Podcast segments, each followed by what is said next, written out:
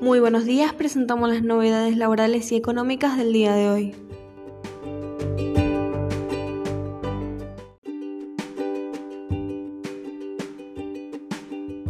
AFIP firmó un convenio con ARSAT para proteger la información fiscal.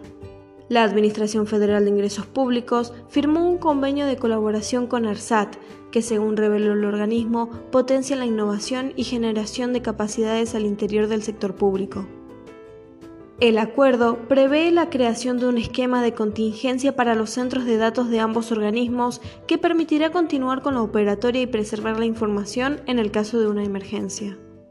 El convenio es un punto de partida de una alianza estratégica entre AFIP y ARSAT, el acuerdo nos brinda herramientas para hacer posibles fuentes de contingencia y permite encarar distintos proyectos entre los dos organismos.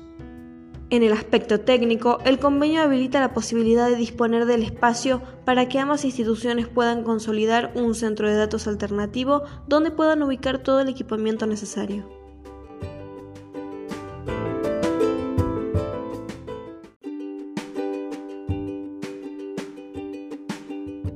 Blanqueo de beneficios para la construcción.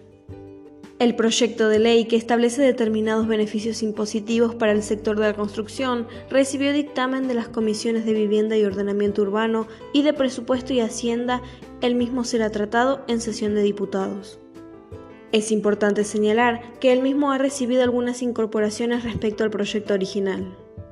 Recordamos que el mismo prevé una exteriorización voluntaria de tenencia de moneda extranjera y o moneda nacional en el país y en el exterior, extensión en el impuesto sobre bienes personales y diferimiento en el pago del ITI y del impuesto a las ganancias.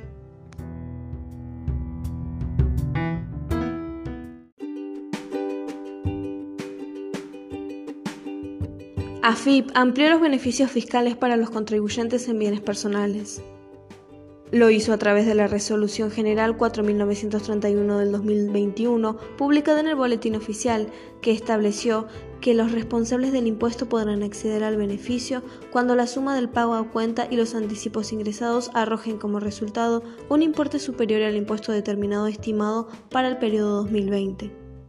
Los cálculos que se efectúen deberán constar en papeles de trabajo que se conservarán en archivo a disposición de la Administración Tributaria.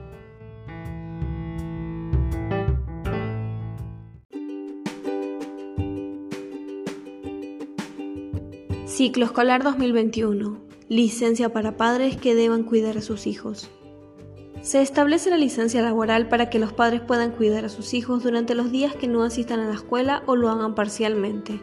Se establecen las condiciones y requisitos a cumplimentar.